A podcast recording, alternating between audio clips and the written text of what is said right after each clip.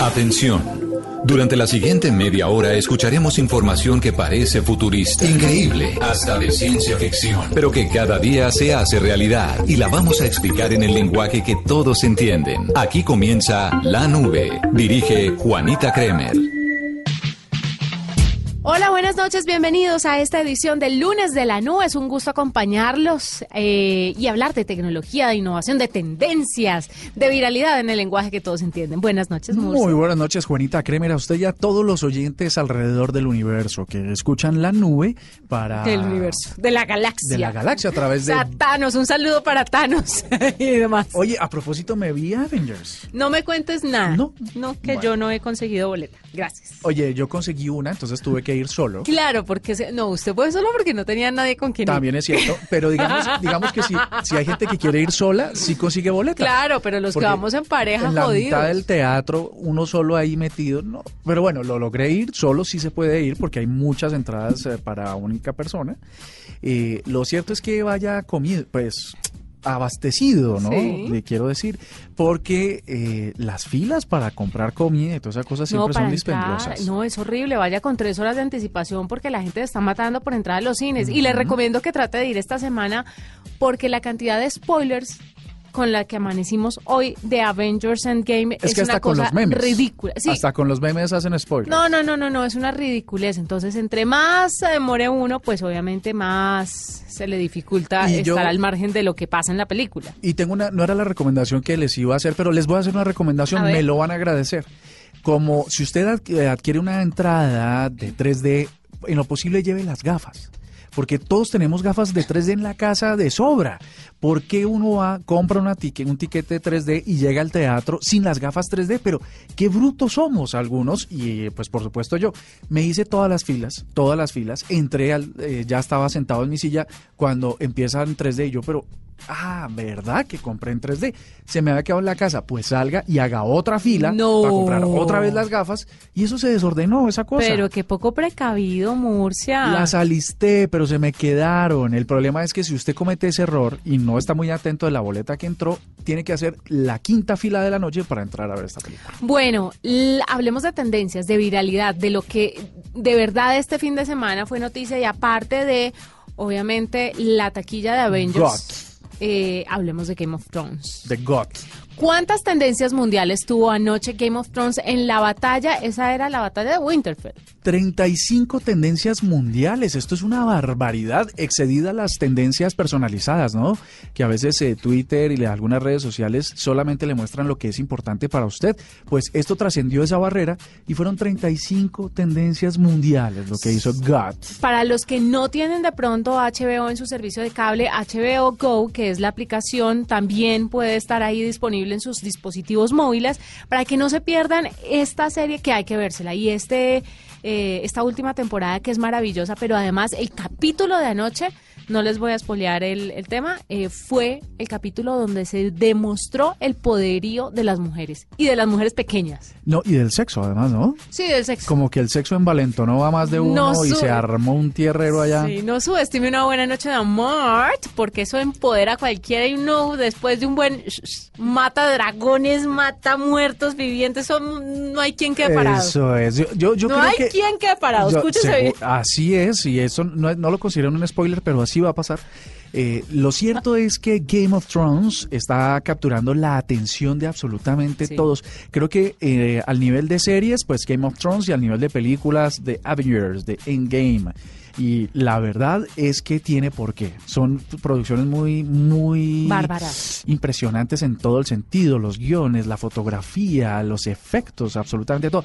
Y en el caso de Game of Thrones, personalmente creo que lo ayuda mucho el, ese, ese toque de picardía, ¿no? De picantico, de, Ah, de- ¿cómo le llamaríamos? Sí, bueno, anoche no estuvo el picante, el picante estuvo el, el domingo, El domingo pasado, pero eso sí. le dio un empujón No, digo, a la nivel- que fue protagonista. A nivel, a nivel de la serie, pues el hecho de que incluyan momentos hipersexuales ahí, pues eh, le da un montón de, de narraciones distintas a de este tema. el de anoche fue uno de los capítulos más largos, sino el más largo de la serie hasta el momento. Creo que es una hora 22 minutos. Así que bueno, se lo recomendamos a todos ustedes para que no les hagan spoiler de Avengers Endgame y tampoco de Game of Thrones. Contraten HBO Go. Usted que está tan colgado en Game of Thrones. Hay un operador que le, le suministra un canal exclusivo para que usted siga Game of Thrones. Sí, señor, para que vea solamente y todo el día Game of Thrones. Tienes que buscar porque no le podemos decir al aire, pero sí eh, búsquelo. Tienes que buscar a quién le estás diciendo.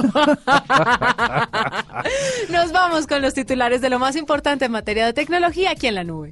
En la nube, lo más importante del día. El servicio de música por streaming Spotify alcanzó los 100 millones de suscriptores, un aumento del 32% con respecto al año pasado y casi el doble de lo que tiene Apple Music. La compañía calificó la cifra como un hito importante y añadió que el crecimiento se logró gracias a las importantes estrategias de ventas en Estados Unidos, Canadá y América Latina. Firefox, el navegador de Mozilla, ya tiene fecha de caducidad. Según lo anunciado por la empresa, no habrá una versión 69 y a partir de julio Firefox solo recibirá actualizaciones de mejora, pero no de nuevas versiones. Warner Bros. lanza una extensión para Chrome que traduce cualquier página a pica pica. Todo esto explorando maneras inesperadas de promocionar el ya inminente estreno de la película Pokémon Detective Pikachu. El estreno de la película está previsto para el 8 de mayo. Por primera vez, Colombia le ganó a Japón en el torneo de robótica Bot, organizado en Bogotá. La Universidad del Bosque ganó en la categoría robot sumo autónomo de 3 kilogramos, que se trata de una lucha entre dos robots autónomos donde el oponente tiene que hacer que su rival se salga del área de combate en un tiempo límite. Los alumnos se llevaron un trofeo y 3 millones de pesos y lograron un cupo para participar en el Campeonato Mundial de Robótica que se realizará en diciembre en Japón. Murcia, una de las noticias en materia tecnológica el día de hoy, hay que decirlo, Apple y las aplicaciones de control parental. Resulta que 11 de 17 de las aplicaciones más populares y más descargadas de control parental del App Store recibieron un tijeretazo. ¿Titi qué? Un tijeretazo. Ah, ya me hice enredar. Un tijeretazo. Un tijeretazo, sí, señor. ¿Las eliminaron o les pusieron restricciones? La explicación que estas aplicaciones pedían, eh, la, la explicación a todo esto, perdón, y que dio Apple a través de un comunicado es que estas aplicaciones pedían demasiados datos y eso violaba sus políticas de privacidad. Utilizaban una herramienta del tiempo de uso de la marca y eso tampoco lo consideraba buena idea la gente que estaba bajo el mando de Tim Cook. Utilizaban una tecnología invasiva llamada Mobile Device Management.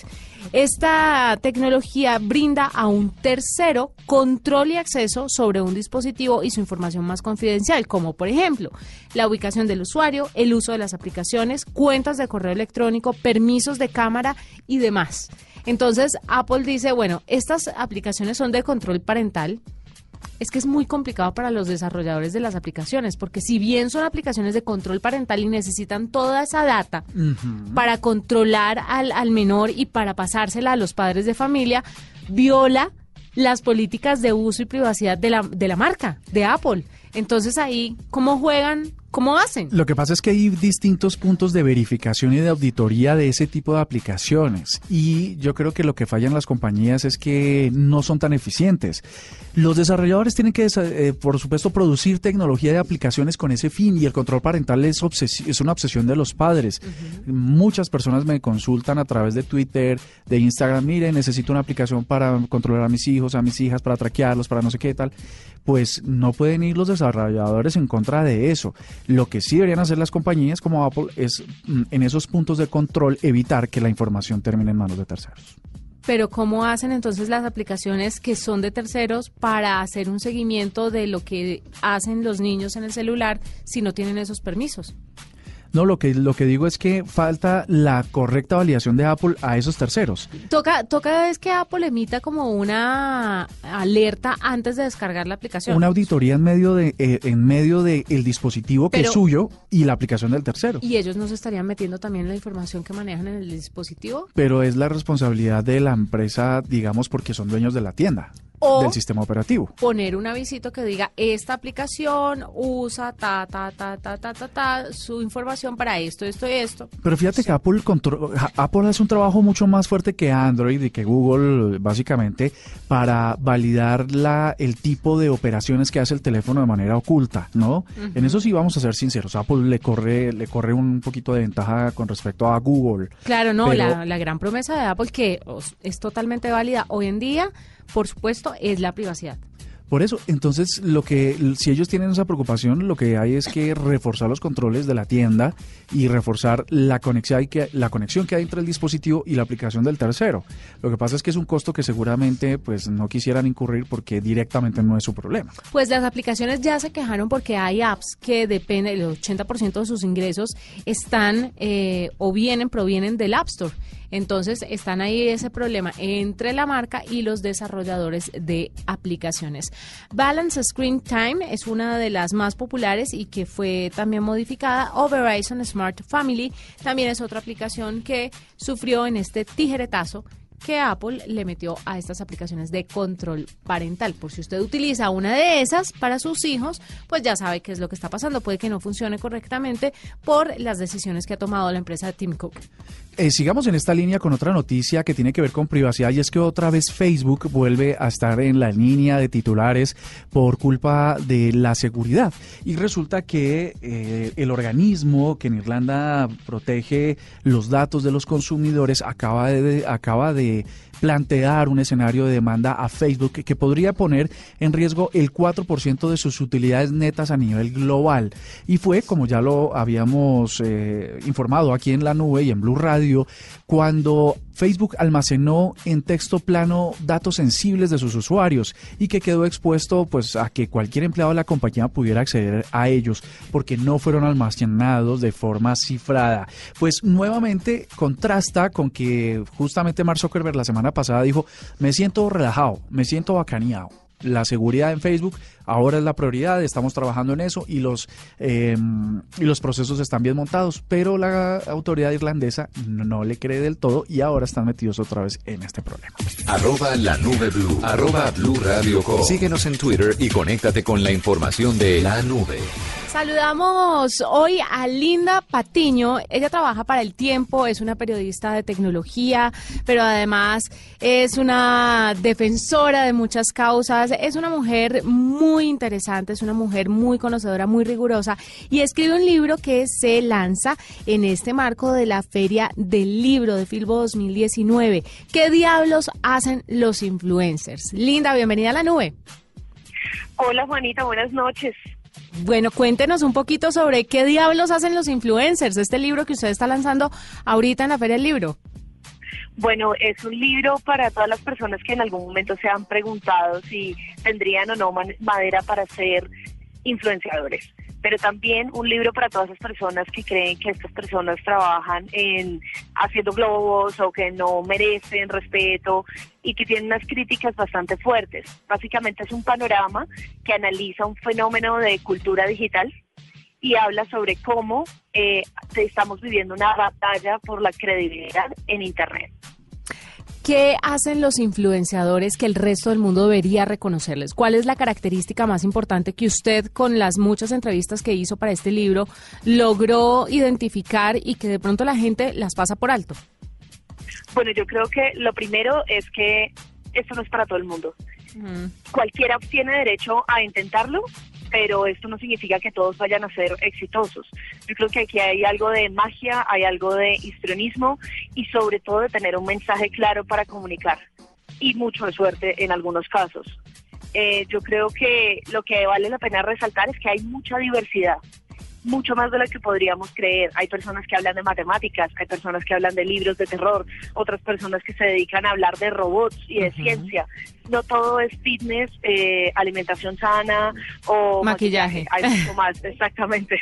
Se acabarán los influenciadores dentro de poquito, Linda, porque leía unos artículos eh, donde vaticinaban el fin de estas marcas personales, de estas personas que han dedicado su vida a promocionar diferentes cosas y a alimentar sus cuentas en redes sociales que requiere un trabajo de constancia y determinación muy importante.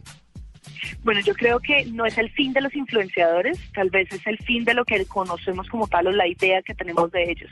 Al contrario, creo que este estilo de comunicación va a empezar a desplegarse con mucha más fuerza entre empresarios, políticos, periodistas, otras personas que van a empezar a utilizar la comunicación digital con estas características de marca personal para enviar un mensaje pero además, eh, digamos que los influenciadores sí van a cambiar mucho. Ya no va a servir ser una valla publicitaria para ciertos eh, productos, sino que se va a requerir, va a ser más exigente en cuanto a cuál es el valor que agrega ese contenido que crean.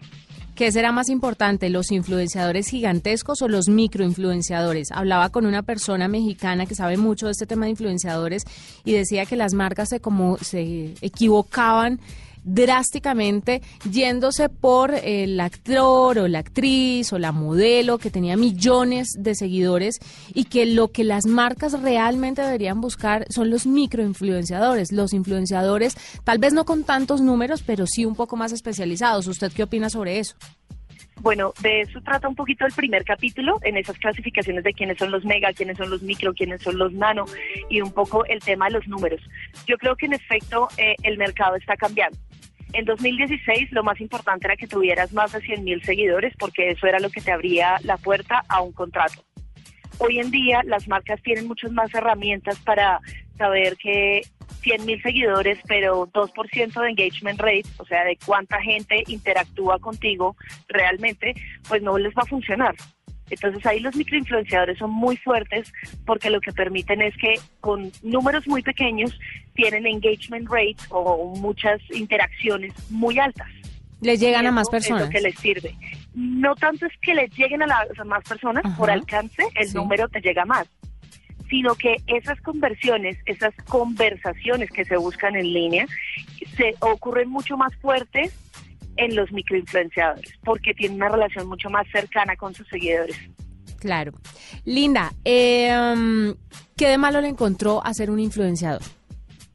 Bueno, hay un capítulo que habla de la parte oscura, no creo que sea tanto de los influenciadores como tal, sino del ambiente en el que se mueven y en general del fenómeno de la influencia. Eh, esto tiene muchos intereses en, en el medio, eh, de intereses de las redes sociales, intereses de las empresas, intereses de los mismos influenciadores, de la gente que utiliza Internet. Y en medio de esos intereses hay prácticas fraudulentas que se utilizan para manipular a la gente. Entonces, hay una parte del libro en la que hablamos con una fuente que bajo reserva de anonimato nos contó cómo ha manipulado eh, procesos electorales en Colombia, Perú y México utilizando solo las redes sociales. Bueno, hay mucho de largo como de ancho en este tema de los influenciadores. Ella es Linda Patiño, va a lanzar este libro ¿Qué diablos hacen los influenciadores? Esto va a ser en la Feria del Libro de Bogotá el 5 de mayo, ¿no, Linda? Así es, 5 de mayo a la 1 de la tarde vamos a estar en la feria eh, y más o menos a las 3 de la tarde esperamos también abrir espacio para compartir con las personas y hacer firma de libros. Esto es en el Gran Salón Ecopetrol Sala Filbo F. Exactamente. Para que lleguen y felicitaciones, Linda, que le vaya muy bien con este libro. Nos cuenta. Muchas gracias, Juanita. Feliz noche. Esta es la nube de Blue Radio. Y continuamos con más noticias. Esta vez tiene que ver con una viral que se está tomando el mundo, particularmente en México, donde inició por, este, por esta región. Y se trata del plugin, que significa, por su forma sueca, eh, el vocablo sueco, recoger y trotar. A la vez que uno sale a tener una vida saludable, pues también va recogiendo la basura de otros. Un poco en contraste, digamos, tiene que ver con eso, ese caso viral de las últimas semanas, donde una mujer con su mascota, la hace pupú y la otra le dice que por favor le recoja y ella le dice que no quiere y entonces a la final eso se quedó ahí. La verdad es que se está haciendo cada día mucho más potente gracias a las redes sociales porque a través de Instagram con el numeral precisamente plugin los usuarios están dando lecciones de vida de cómo proteger el planeta a la vez que se protege la salud de las personas. Hay ya 4.000 voluntarios en solo Ciudad de México y la idea es Sí, son muchísimos. Y están haciéndolo muy bien porque son casi 10 toneladas de residuos que están recogiendo mientras van trotando. Una cosa, Juanita Cremer Oyentes, que valdría la pena que lo revisáramos como colombianos, porque seguramente si nosotros vemos basura, como que decimos que es de otro, pues que no es responsabilidad nuestra y la verdad es que sí lo es. Cambiando un poco de tema, mi querido Andrés Murcia, ¿usted quisiera llevar un Instagram como Dios manda, como debería ser? Mm, sí, la verdad sí. No tengo muchos seguidores, no posteo muchas fotos pero sí chévere poder hacer una comunidad ahí. Es que le quiero contar que Facebook, dueño de Instagram, lanzó una guía que ofrece una serie de consejos para que los usuarios y las marcas saquen el mayor provecho de esa red social, de Instagram misma que presta atención a las stories, al Instagram TV, todas estas recomendaciones están muy ligadas a estas otras herramientas como el Instagram TV, que la gente al principio como que no lo entendió muy bien y no lo utilizaba muy bien, pero desde que hicieron la integración con el perfil de, de Instagram... Que en las noticias se pueda disparar, que sea como una entradita al, Instagram TV. Ya ha cogido muchísimo. Aunque sabes que no me gusta mucho. No, a mí me porque, encanta. Porque a mí, me, digamos, mi labor de editor periodístico me, me inclina a que lo más preciso es lo más interesante. Entonces, por ejemplo, en vez de un texto de 50 párrafos, lo prefiero en tres párrafos muy detallados y muy bien sintetizados. Entonces, ahora pasamos de videos de un minuto que contaban historias completas. Ahora hay gente que dura 9 y 10 minutos contando la misma historia que también podría haber contado en un minuto. ¿sabe que he notado? Que no a todo el mundo lo dejan tener 10 minutos de video. Ah, no sabía. Pensé que era así para todos. Yo no estoy tan segura, ¿sabe? Lo voy a averiguar, pero mientras tanto le quiero dar estos tips que lanza Instagram. Número uno. Sea auténtico. Si bien sucede en todas las redes sociales, Instagram se presenta como el espacio ideal para que los usuarios y las marcas caigan en la tentación de aparentar eso que no son.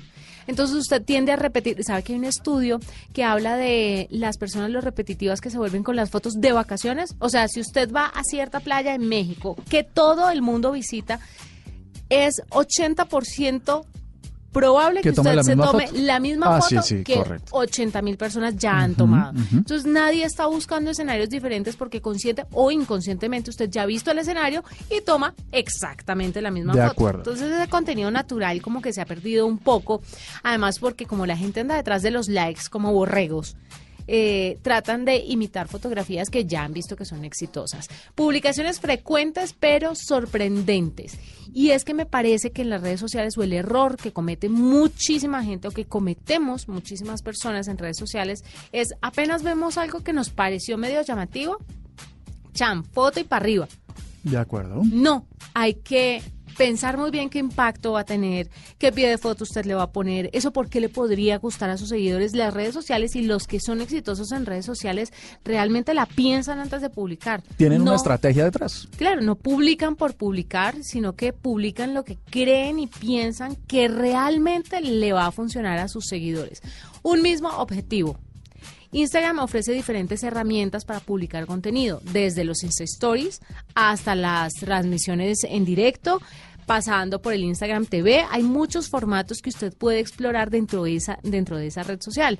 Todos estos tienen algo que aportar a la estrategia de generación de contenido siempre y cuando sean integrados con un objetivo global y único en mente. O sea, por ejemplo, si a mí me gusta hablar de tecnología, y a veces hablo de mi hijo, o sea, yo la estoy haciendo mal.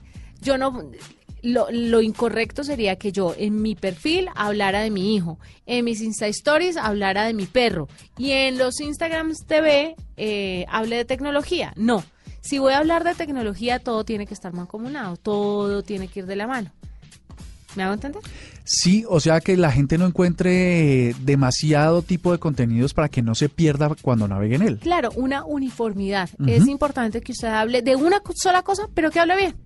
¿Listo? Me parece, me parece, por ejemplo, yo ahí cometo un error. Yo hablo ahí de tecnología, de mí mismo, de carros, de comida, de todos, sí, parece una botica. Sí. Pero lo hacemos todos. Entonces, claro, ahí hay, que repensárselo. La verdad es que todo el mundo comete el mismo error. Los stories más largos y con imágenes. La empresa dueña de Instagram dice que las historias largas tienen mayores niveles de éxito, eh, por lo que recomienda publicar videos de hasta 60 segundos que tengan la capacidad de contar una verdadera historia. Ah, ve que sí tenía yo razón y no había leído el estudio. Ahí está el tema de la uniformidad también. Entonces, si usted va a meterle 80 punticos a los Insta Stories, o sea, 80 Insta Stories distintos, uno mostrando la salida del sol, otro mostrando el carro que se le pinchó, otro mostrando su llegada al trabajo, otro, pues eso de verdad no genera como una interacción tan alta con sus seguidores, pero si usted tiene esos mismos 80 punticos, pero contando una historia, la gente se va a quedar y no va a saltar de Insta Story en Insta Story, sino que va a escucharlos todos.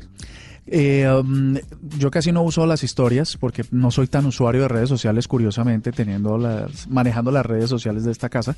Pero mm, cuando pongo historias y una historia no tiene que ver con la anterior y así sucesivamente, sino son historias distintas y las pongo más o menos en el mismo día, veo que tiene el mismo número de personas que la vieron. Mientras que si pongo eh, cinco historias seguidas de lo mismo, la primera tiene 100, la segunda tiene 40, la tercera tiene 10 y la segunda la ven 5. Mm. Cuando el tema es común, eh, la gente se salta porque, porque ya vio la primera historia. ¿Será? Pues sí, eso me pasa a mí, no sé cómo le pase a los demás. Pues vamos a intentarlo. Ahí están algunos consejos mm, para que usted haga de su cuenta de Instagram algo mucho más interesante.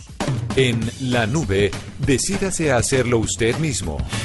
Hola Juanita, hola Andrés, buenas noches a todos los oyentes de la nube. Bueno, esta noche tengo en mi mano el nuevo Huawei P30 Pro para probar su cámara y más específicamente el zoom que trae incorporada esta maravilla tecnológica. Hablemos primero de la cámara principal. Esta trae un sensor 125% más grande que el de sus competidores, el S10 o el S10 Plus. Eso quiere decir que recoge muchísima más luz a la hora de tomar fotografías. Los colores se ven más nítidos, se ven más reales, no se ven con compensados como en otros sensores que no recogen tanta luz, entonces lo que hacen es que a través del software eh, compensan los colores. En este caso, la cámara del Huawei P30 Pro recoge los colores naturales y así los deja. Lo mismo las sombras, los contrastes.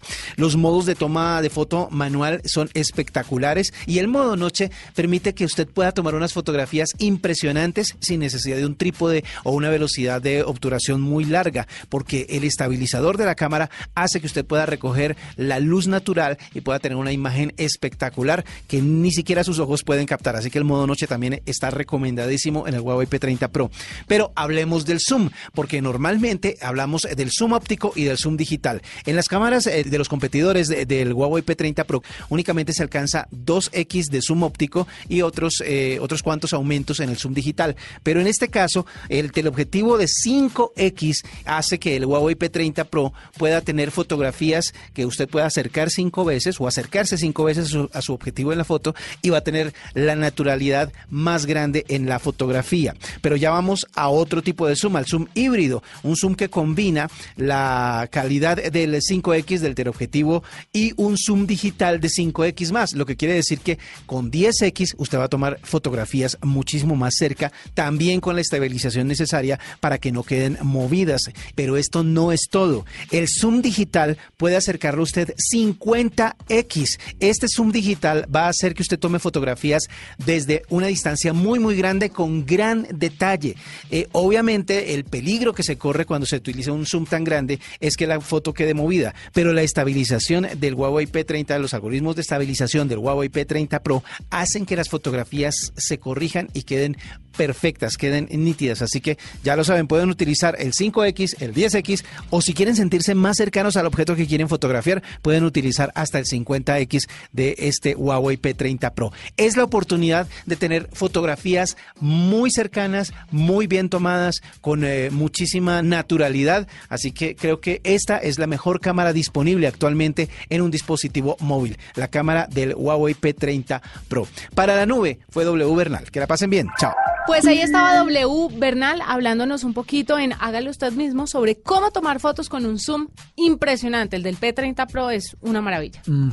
La palabra de hoy en el glosario para cerrar esta noche de lunes es GPS, VPN, streaming, interfaz. Si no sabes qué significan esos términos, la nube te los explica en el lenguaje que todos entienden. Protocolo, IP, el glosario. Machine Learning. Ah, sí, pues es la forma en que los computadores empiezan a aprender de los comportamientos humanos cada vez más y luego empieza a tomar decisiones sobre eso. Y con esta definición despedimos el programa de hoy. Nos encontramos mañana con más tecnología e innovación en el lenguaje que todos entienden. Chao, chao.